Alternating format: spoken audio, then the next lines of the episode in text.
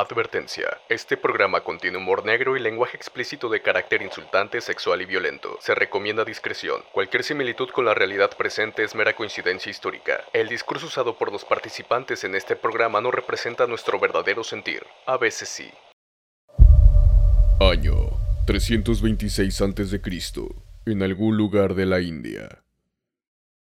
Entre gritos, sangre, espadas y lanzas y escudos chocando Ahí luchaba quien fuera conocido como el más grande conquistador, fiero, orgulloso y valiente. Ahí luchaba el grande, el magno. Ahí en ese lugar tan remoto de su hogar, tan apartado. Ahí, ahí luchaba Alejandro. Él se había puesto una meta, conquistar el mundo y aprender de otras culturas y unir todo en uno solo. Pero entre más lejos luchaba de su hogar, más difícil se volvía su misión. Sin embargo, no estaba solo y luchaba codo a codo con sus compañeros y amigos. Pero en esta batalla, tan rápido que no se percató, fue rodeado por sus enemigos,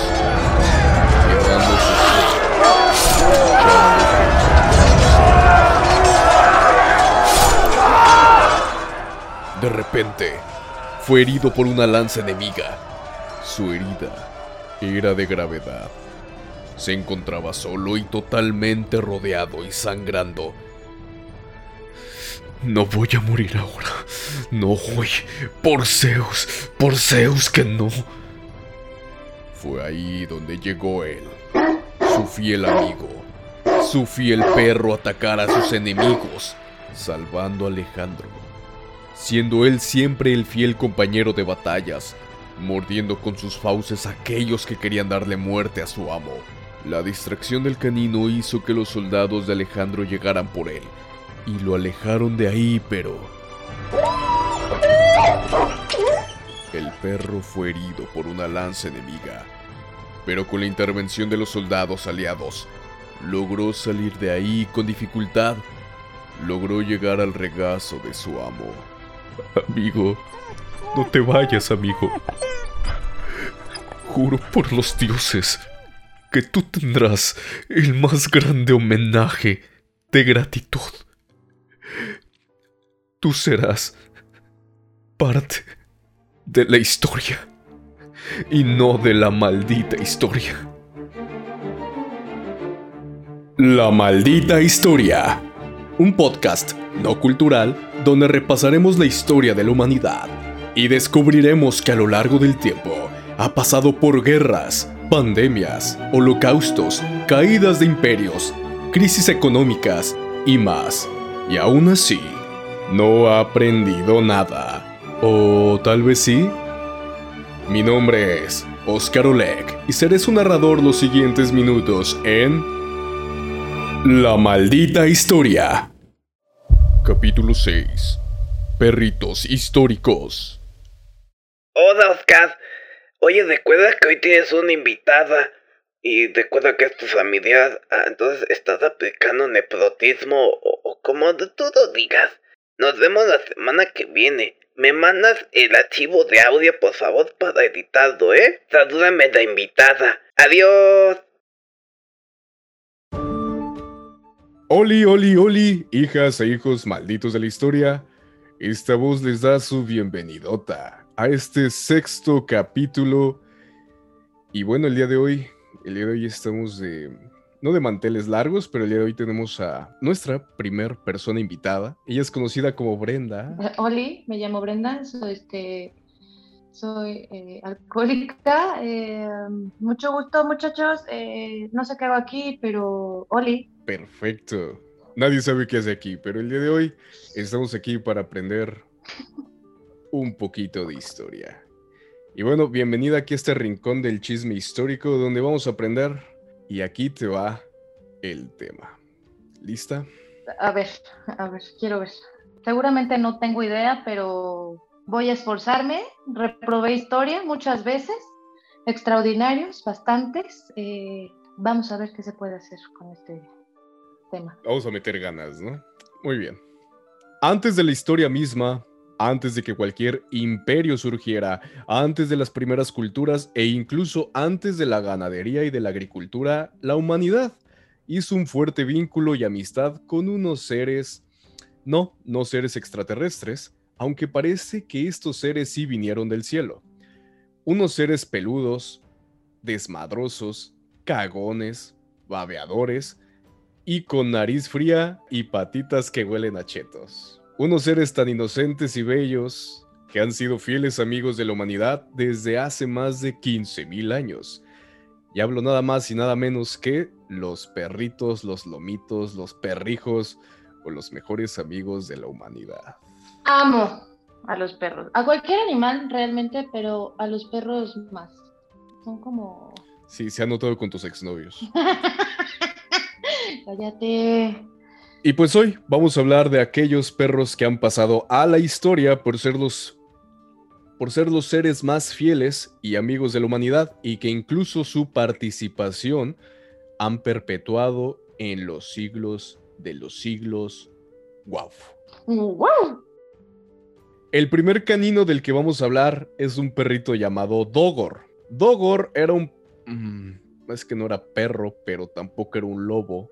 Realmente no se sabe qué era, pero Dogor fue encontrado congelado en Siberia y podría ser este el de los primeros especímenes en ser domesticados por los humanos, porque al hacerse la prueba de carbono 14 en el cuerpo de Dogor, se descubrió que tenía alrededor de... ¿500 mil años? 18 mil años. Ah. Sí, Dogor estuvo enterrado en el hielo por 18 mil años, ahí en Siberia, en Yakursk.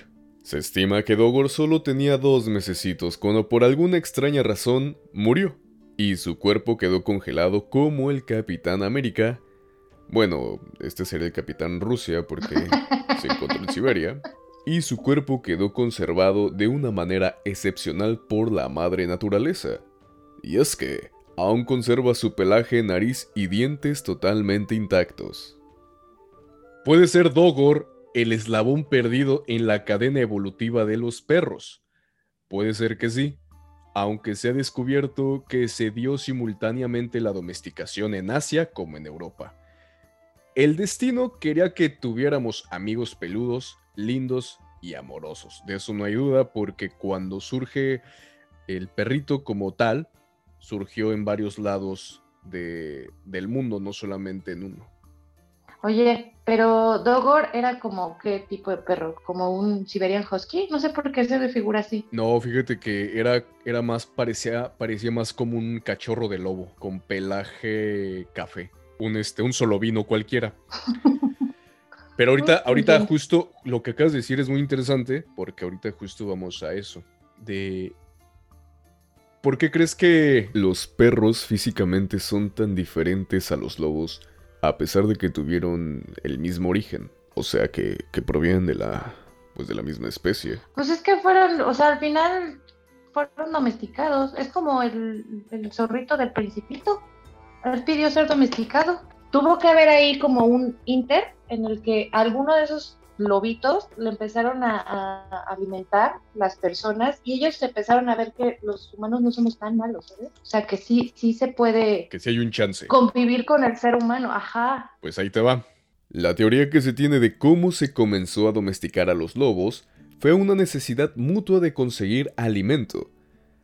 Y es que, en el periodo Pleistoceno, se convivía con animales de proporciones gigantescas, aquí es como la era de hielo, se convivía con mamuts, rinocerontes lanudos, osos de las cavernas, dientes de sable, entre otros animales gigantescos. Donde los lobos... Una, tenían muchos rivales mucho más grandes que ellos. Y dos, los animales que cazaban, pues eran enormes. Y no, no era nada fácil darles muerte.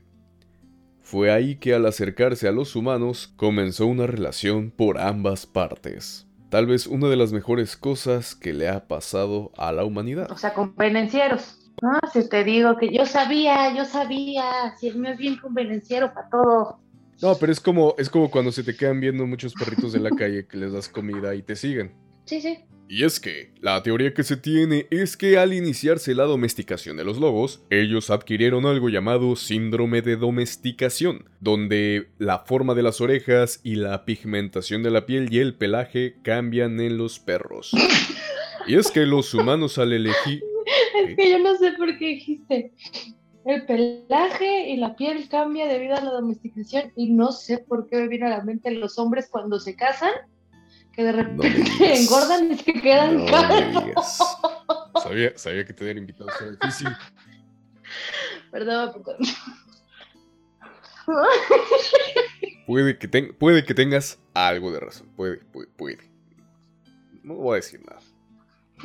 Y es que los humanos al elegir a los animales más dóciles como estaba diciendo, la adrenalina en esto se reduce, pero también la melanina se ve afectada, que es la otra hormona que regula la pigmentación en la piel. Y podría ser esta la posible explicación del cambio de apariencia de los lobos a los perros. Incluso el humano le enseñó a ladrar a los caninos porque los lobos no ladran, solo saben aullar. Actualmente, Dogor se encuentra en Yakursk, la ciudad más cercana a donde fue encontrado, y Dogor significa amigo en el lenguaje local de la región. Y gracias a este perrito nos percatamos que desde hace muchísimo tiempo la relación entre humano y canino era necesaria para la caza y la protección y mucho amor. Dogor, me gusta el nombre. Ya no te llamas Hiro, te llamas Dogor. En el siglo XI, el rey Einstein de Drotheim conquistó la ciudad de Trotheim. Aquí vemos que no tenemos mucha imaginación para los nombres. Mm, somos muy. No, no, Sí, para los. Malvados y asociados. Para los, para los. nombres somos muy buenos, exacto. Y en esa ciudad dejó a su hijo Onun gobernando. Pero no tardó nada en ser asesinado y el rey Einstein, encabronado por esto, regresó a la ciudad y les dio a los habitantes solo dos opciones, que pudiesen elegir quién sería su nuevo gobernador. Ellos podían elegir entre su esclavo Thorer Fax o su perro Saur. ¿Tú a quién crees que eligieron? El omito, el omito fijo. Exacto, al omito. Y como la gente de ese entonces no consideraba personas a los esclavos y aparte pensaban y creían que ellos podían gobernar a sus anchas si elegían a Lomito. Y es que cuenta la leyenda que este perro particularmente estaba dotado de la inteligencia y la sabiduría de tres hombres y podía hablar en lenguas humanas. Saur gobernó el reino durante tres años, durante los cuales fue tratado como de la realeza y era alimentado solo con la mejor comida, y recibió un collar de oro, plata y joyas.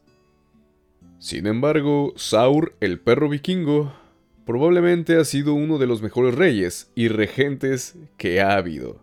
Aunque bueno, solo ladraba, ¿no? Él no promulgó ninguna ley, ni abolió la esclavitud, pero ladraba. Aunque, personalmente, él era quien pastoreaba al ganado real, y después de gobernar durante tres años y ser lo más parecido a un perro fifí de la condesa, murió de la manera más heroica y vikinga posible, donde demostró no ser un perro mimado.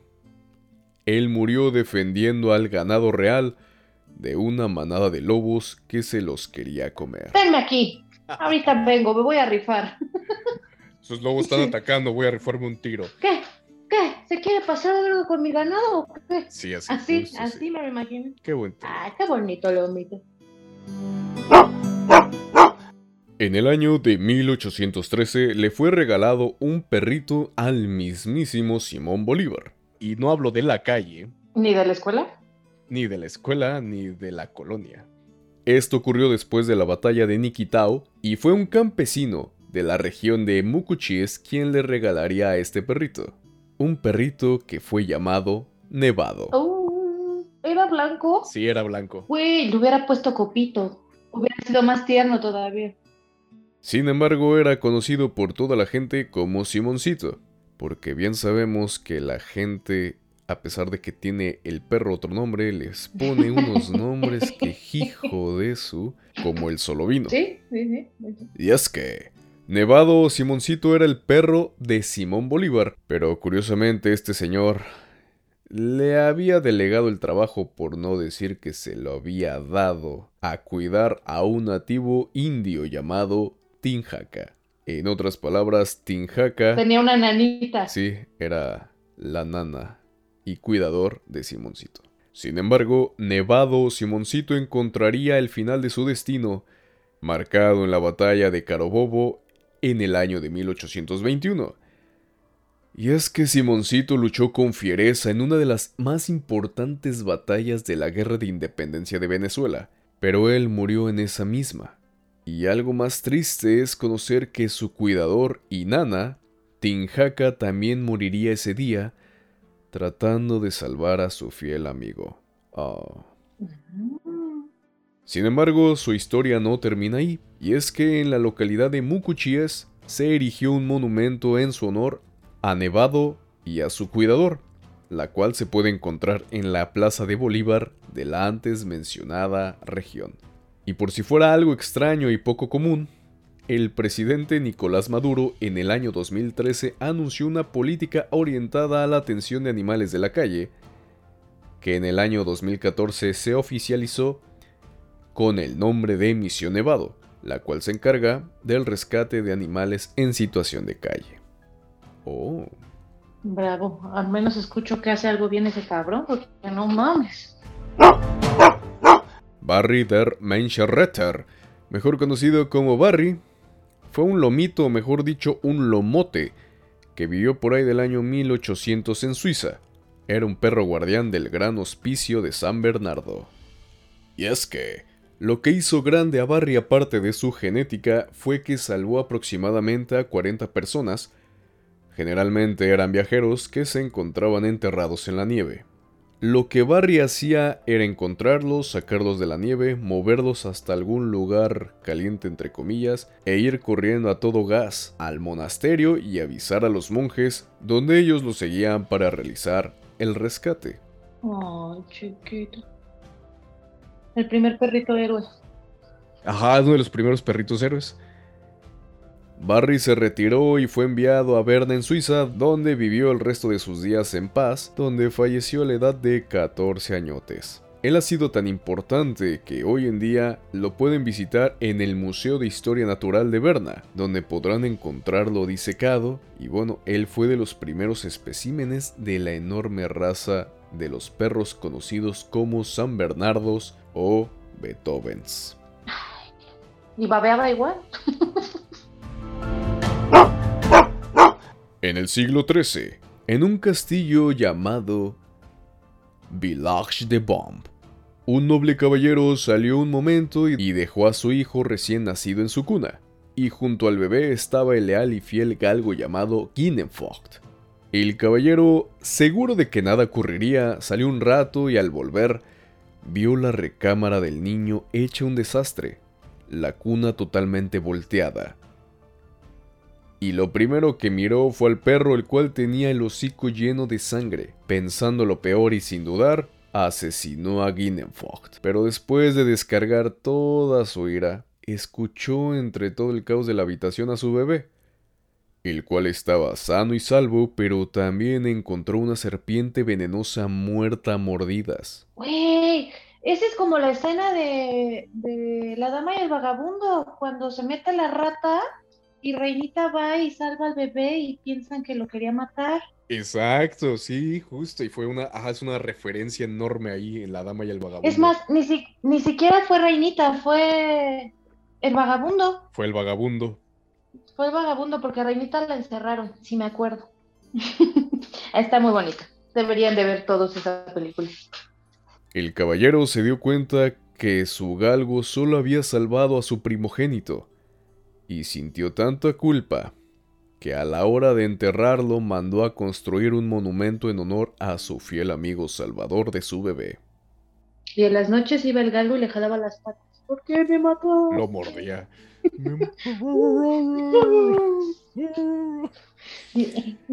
Le mordía sus patillas. Déjame, ya te voy, a hacer, te voy a hacer un templo. Exacto, yo creo que por eso le hizo el templo, no por otra cosa. Exacto, y ahí te va porque con el tiempo la gente se enteró de la hazaña de Ginnenfocht, tanto que iban a rezar a su monumento. Los aldeanos pedían protección para sus bebés. Bueno, porque sabemos que era bien común que todo se muriera y no durara en el siglo XIII. ya sabes, una tuberculosis cualquiera, no te preocupes. Sí, una peste. Normal. Normal. Tanto fue el revuelo del fallecido Ginnenfocht que se cuenta que hasta milagros realizó y todo esto llegó a los oídos del Vaticano, donde fue canonizado.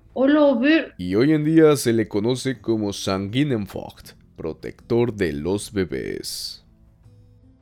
Ay, Giro, te voy a comprar una estampita de ese.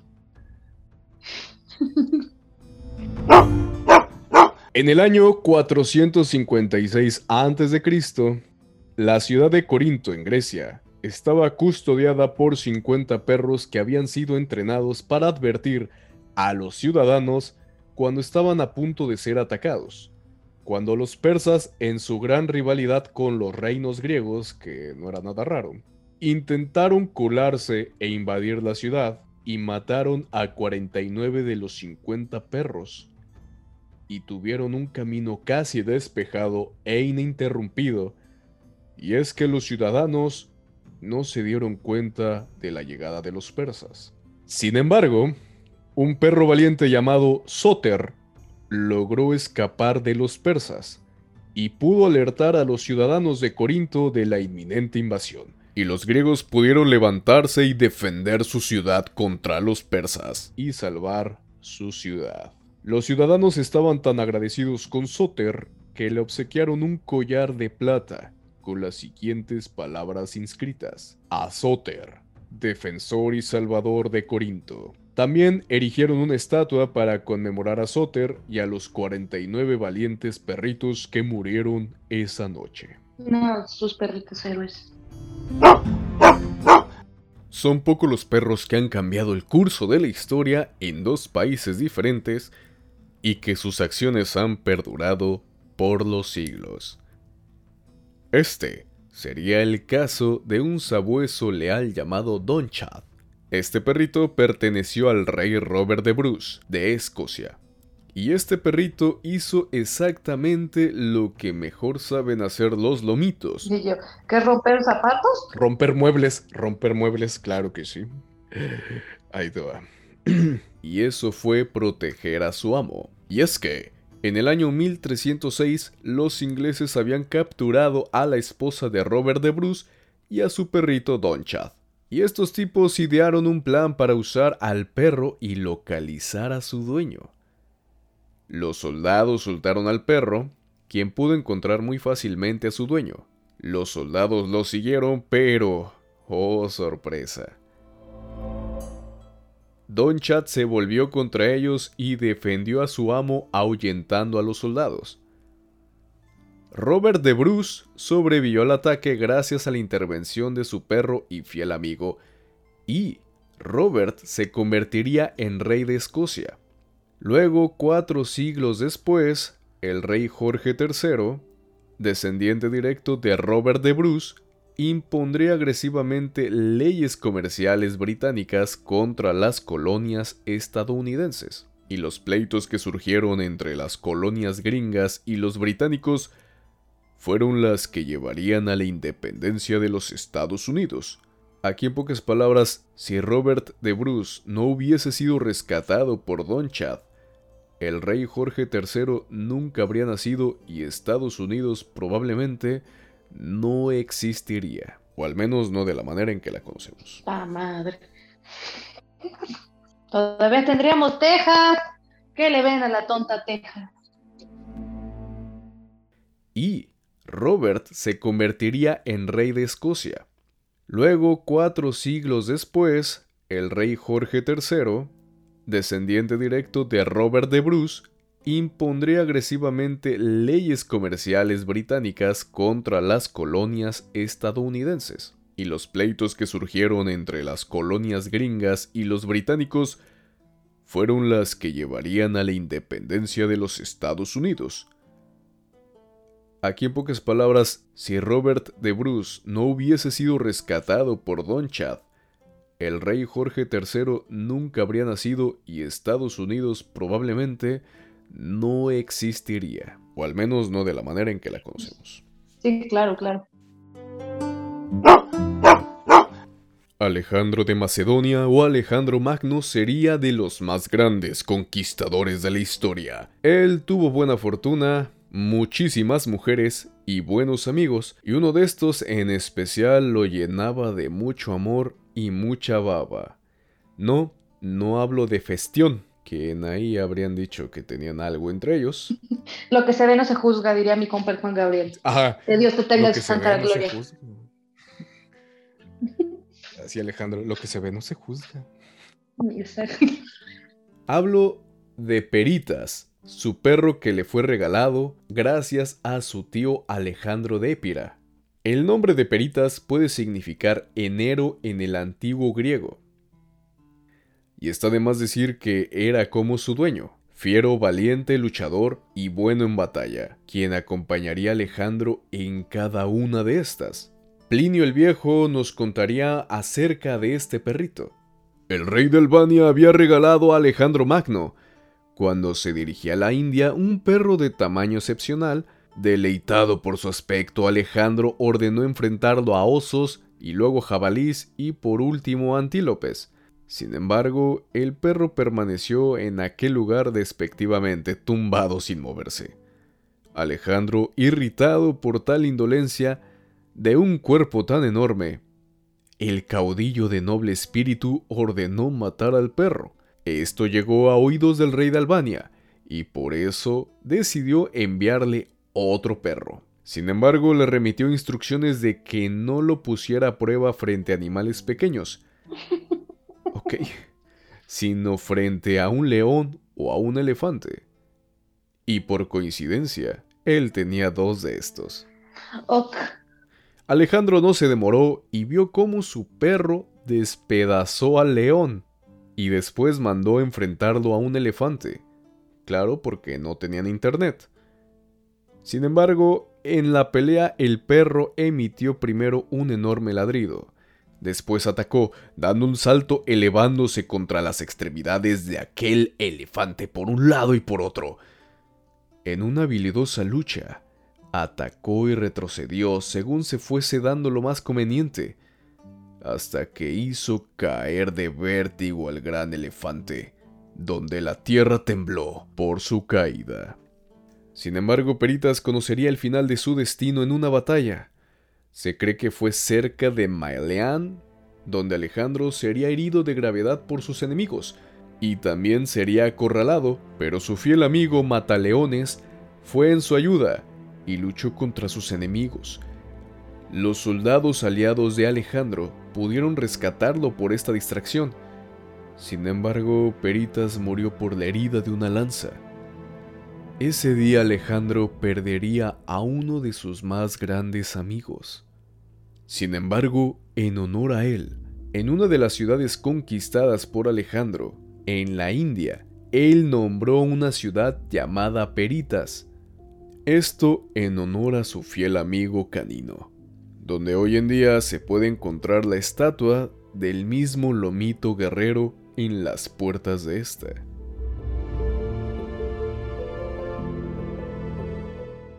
¿Tú conoces a otros perritos famosos en la historia, Brenda? Yo juré que me ibas a hablar de Hachiko. El perrito buena onda. El yo sigo viendo esa película y sigo llorando. Es que, ¿cómo no llorar? De, ese también está su, su estatua, ¿no? En Japón. Ah, en Japón. Hay estatua en Japón de, de Hachiko. ¿Cuál otro? Hace poco vi una película que dice que está basada en hechos reales, la verdad es que no sé. Eh, se llama Mi amigo Enzo. Mi amigo Enzo. Igual, es de perritos. Si pueden, véanla. Es, muy bonita. Y pues te habla de, te habla de, la vida de un perrito eh, que es como labradorcito también, que se llama Oh, sí. Enzo, que él quería correr en carreras. En un Enzo. Justo. Y cuando muere el perrito, eh, el dueño ya es piloto de, de carreras como profesional y así. Ya se las spoileé toda porque así soy Pero véanla, pero véanla. Sí, no, sí, pero véanla, ustedes véanla. Véanla, véanla. Ok. Pero sí tienes razón, Hachiko. Hachiko es un perro famoso en la historia. No quise hablar de él porque pues, ya muchos lo conocen. Quería hablar de otros perritos que muy pocos conocen. Laika es otro perrito famoso, la que la primer perrita en el espacio. Ay, cierto. Ah, esa perrita está toda bonita. Sí. Esa, Lassie, Beethoven. No, si las de películas me los sé todos, ¿eh? Sí, los de películas, todos geniales, ¿no? ¿Y aprendiste algo con, con lo que te acabo de decir? Pues aprendí que los perritos son muy buenos. O sea, es que de verdad, yo siempre he tenido la teoría de que los animales son muchísimo mejores que los humanos y se comprueba mi teoría. O sea, de verdad. O sea, no puede ser que un perrito dé más que un humano cualquiera por alguien que ama. Como lo vimos en estos casos. Como lo vimos en estos casos. Muchos de esos perros dieron todo por sus amos. Ajá. Es correcto. O sea, yo sé que si yo salgo a la calle con giro, Sí. este cabrón se va con cualquiera, porque este es este amigo de todos los niños animales y todo. Este no diferencia. Ah, tampoco mi perro. Entonces, no es un perrito cazador ni guerrero. Es un perrito mimado. Sí, es un perrito sí. Pero bueno. Y colorín colorado, otra maldita historia ha terminado. Gracias Brenda por estar aquí, ser nuestra primera invitada. Y no sé si gustes decir unas últimas palabras. Eh, pues nada, gracias. Amo a los animales, bueno, a los perros. Eh, ahí luego me vuelves a invitar. Ya sabes que me encanta decir pendejadas y más cuando, Eso. cuando no me dices de qué vamos a hablar y pues se me sale el cobre, ¿no? Básicamente. Y pues nada, mucho gusto, muchachis. Eh, nútranse de historia. Nútranse de historia, chinga, no sean como yo, no reprueben, hijos. ¿Tienes algunas redes? Eh, redes sociales, pues mira, tengo muchas, pero miren, pueden seguir a Giro en su Instagram, que es arroba jiribito, eh, y pues a mí me encuentran como Sailor Brand, porque pues sí soy otaku y qué, y pero yo sí me baño. No parece, pero sí. No parezco, pero sí. Eso es todo, hijas e hijos malditos de la historia. Hasta la próxima semana. Ahí yo bye. La maldita historia.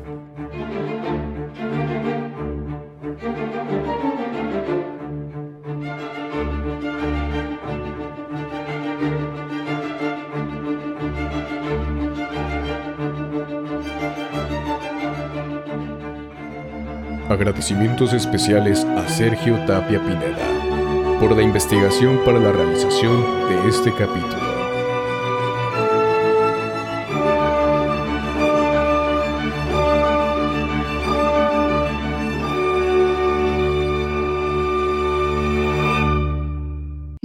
Lo que se ve no se juzga, diría mi compa Juan Gabriel. Que Dios te tenga en su santa gloria.